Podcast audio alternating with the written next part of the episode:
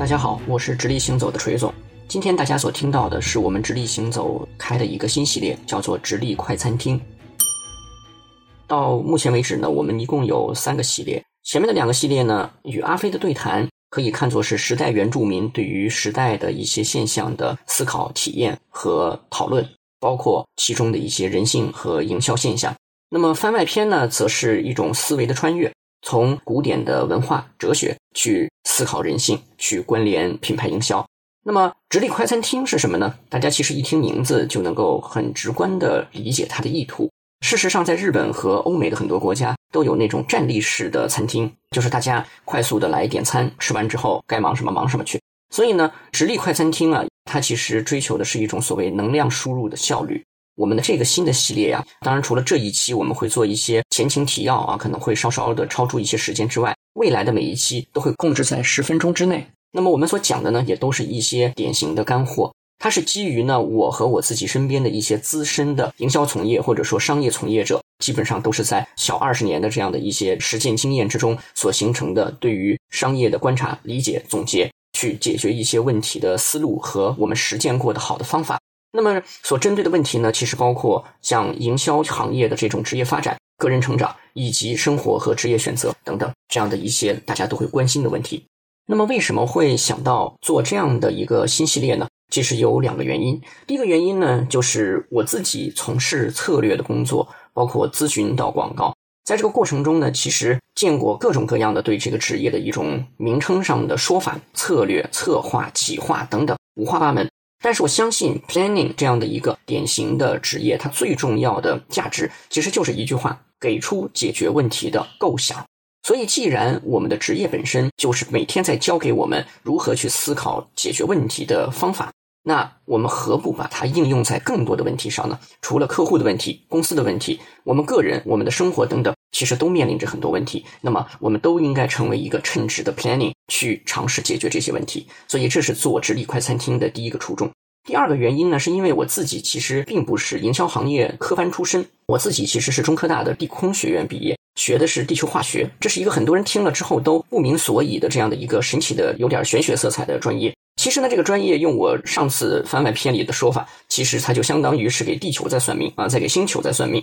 非科班为什么我觉得更有它的借鉴价值呢？就是因为我自己其实从大学毕业之后，因为兴趣爱好和一些自己特长的积累，逐步逐步的走进了咨询、营销这样的一个行当中来。并且成为了一个今天还受到了不少业内人士所认同的资深从业者的这种角色。我相信我所积累的一些方式方法，其实会有更普遍的可适用性。所以这是为什么我打算把这样的一些内容去分享出来的一个原因。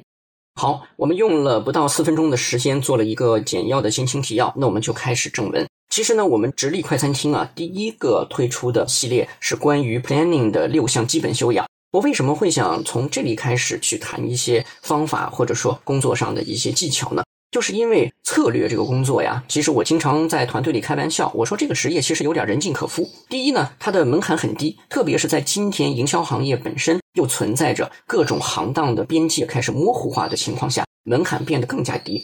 各种各样的出身的人可能都可以随时变成一个所谓的 planner，一个策略从业者。但是呢，大家要注意，所有门槛低的行业。它一定带来的问题就是天花板也很低，换句话说，也就是瓶颈期来的会特别早。那么这样的行业呢，就有一个典型的情况，它非常容易滋生平庸和二把刀。甚至直到今天，我自己也经常会警醒自己啊，就是我在客户的眼中，我在同行的高段位的这些同事的眼中，是不是我的一些对商业的理解，是否也像是二把刀？所以呢，在这样的一个行业前提下，今天我所看到的很多后辈的同行们。其实呢，我觉得都存在一个典型的问题，就是基本功似乎没有那么扎实，而且呢，把基本功变成习惯这件事情，在每一天的工作中去展现出来，似乎也不是特别的乐观。在这种情况下呢，我就想把我自己的一些成功经验总结成最重要的六个点来分享给大家。这就是我自己为什么要从 Planner 的六项基本修养开始来讲我们的这个内容。在我看来，特别对于我们刚才说的门槛相对低的这种职业。基本功成为习惯，其实是决定了自己的职业的一个生命力的。所以呢，这就像禅修中的打坐一样，即便是高僧大德，每一天的自修也都是从打坐这样一个最基本的行为习惯或者模式开始的。所以我觉得强化基本功对于 planning，特别对于今天的有志成为优秀的一个策略人员的同学们来说，可能格外的重要。好，那接下来让我们进入第一项基本修养，很简单，只有两个字，就叫上板。什么叫上板？上去的上，板呢，则是指白板，就是 whiteboard。那大家一听就明白了，就是上板其实指的就是要走上白板。一个优秀的 planning，一个特别重要的基本素养，就是要敢于在讨论过程中，甚至是跟客户提案的时候，在情况允许的时候，拿起白板笔，走上白板去写下自己的思路。为什么这件事这么重要呢？我想先说一个我第一天进广告公司的故事。那个时候我刚刚从咨询公司跳槽去广告公司。第一天去的时候呢，我的老大呢，他那天有提案，所以不在公司，就让我自己先安顿一下。结果我刚一进公司呢，就被通知说策略这边可能要派个人去参与一场讨论。然后我进入了一个会议室，里面已经坐着两个人，而且有意思的是，这个案子呢，坐着的这两个人其实是我们的外部的一个公关公司的合作伙伴。所以呢，我们三个人之间就变成完全陌生的一个讨论的环境和关系。在这种情况下呢，我非常神奇的就自己直接走上去，开始在白板上记录我们三个人的一些讨论思路、整理方向，包括说带动这个讨论的进行。然后等我老大回来的时候呢，他发现天哪，这孩子第一天在公司里边稀里糊涂的跟两个陌生人在做讨论，居然就已经写了满满的一百版的所谓的要点。所以我觉得这个其实是当时给他带来了一种震撼感的地方，而且呢，也是让我自己有很强的一种成就感的地方。举这个例子的原因呢，我想说我自己的一个看法，就是在一次讨论会中，得白板笔者得天下。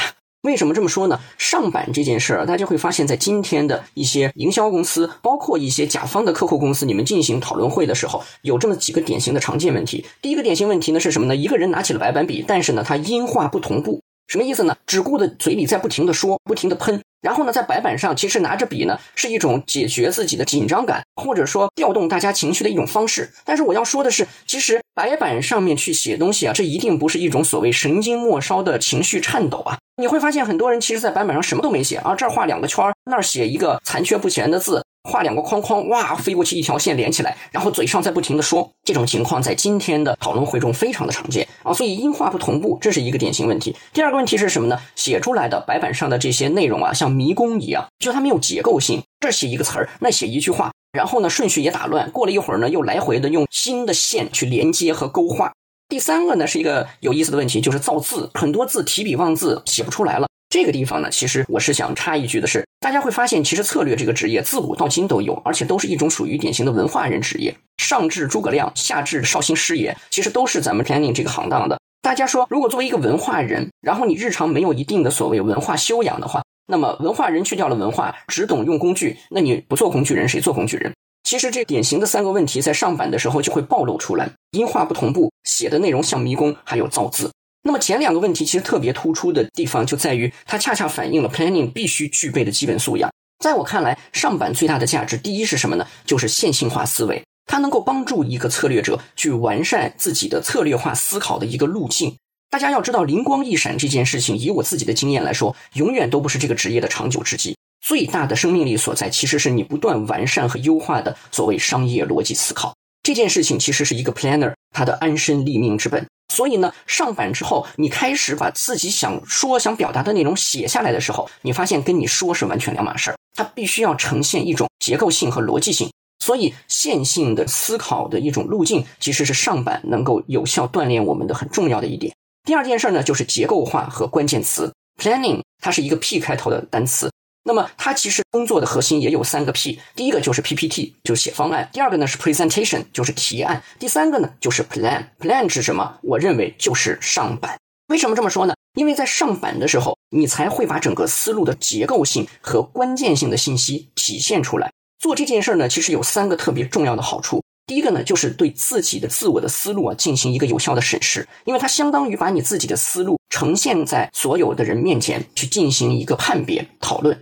第二件事情呢，就是它非常能够有效的推动所谓团队共识。今天很多的时候，这个 brainstorming 这件事呢，太 storming 了，大家都是在突发奇想，各种跳出盒子啊，然后拓展。结果最后发现呢，想收拢回来，构成一条有效的思路和主线的时候呢，没有人能够承担这个工作，或者呢，也是七嘴八舌的去构成它。这个时候，就像我刚才说的，得白板笔者得天下。谁能够利用自己的思维去整理、发现其中的这条脉络，并且把它呈现出来，那么你一定会成为整个团队中的大脑的核心。我认为这是 planner 必须应该追求的一个职业领地。第三件事情呢，则是我认为上板所带来的这个 plan 呀，在三个 P 里边，它其实是一份方案或者一次提案的那个底库。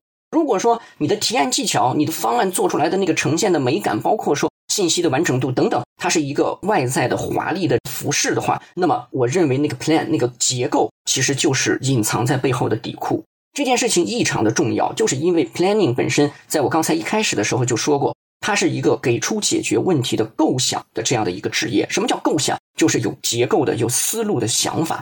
所以呢，整个的上板的过程其实就是让结构呈现出来的过程。因此呢，这是我今天在谈这个六项基础修养的时候，第一个要强调出来的所谓第一项修养就是上板。当然呢，上板这件事儿还有最后一个很大的价值，就是自信、人设和成就感。在我看来呢，planning 必须要有一个抛头露面的意愿。也就是你必须要展现思路，这才是一个优秀的 planning 必须具备的一种自我的期望。在这个过程中呢，能建立自己展现思路的自信，包括说能够实现一些成就感，同时呢，能够在团队中，甚至在客户心目中建立你自己的人设，产生大家对你的一种依赖。我觉得在这样的一种过程中，planning 才能真正的向前走，向上走。那么最后呢，用一分钟说一下，怎么样能够做好对一个上板的准备？上板呢，不是说自己想到什么上去就开始胡画，这种情况很容易产生刚才说的音画不同步的很傻的问题。所以呢，准备阶段呢，要做几件事儿。第一，要精读 brief，要对客户的 brief 多问 why 和 what，也就是为什么是这样的一种信息和目的，以及它最终要实现的到底是什么，多问这样的问题。第二件事情呢，就是日常商业理解的一些积累。并且要重视商业的一些经典准则。今天是一个商业营销概念满天飞的时代，我觉得这些所谓的新概念，至少在最近的五六年的时间里，我从来没见过哪个新概念能够让我心动。我觉得它都是对于所谓冷饭的一次回锅。所以呢，经典的商业逻辑和准则，其实是构成自己一种稳定的思维逻辑的很重要的基石。第三件事情呢，就是做拓展研究。一个公司最重要的其实就是人才事这三个点。那么人，比如说我们的核心用户等等，洞察这些东西呢，是大家比较重视的。但是财和势，大家有的时候会忽略。比如说一个公司它的财报里面反映了什么样的一种商业信息？所谓的势呢，则是它的业务到底怎么样，它的生意真相是什么？这些东西其实是容易让一个策略构成一些引领大家思路的关键性思考的一些信息或者说维度。最后一点呢，就是在整个讨论的现场，要能够做到快速的概括，能够梳拢，能够构成大家各自发表的看法的一种结构性。当然，这个是需要不断的专注力、日常积累以及在现场的一种锻炼去逐渐形成的。所以最后一句话，上板作为六项基础修养的第一项，它的最大价值，我认为它是对 planning 的一个最强势的综合训练。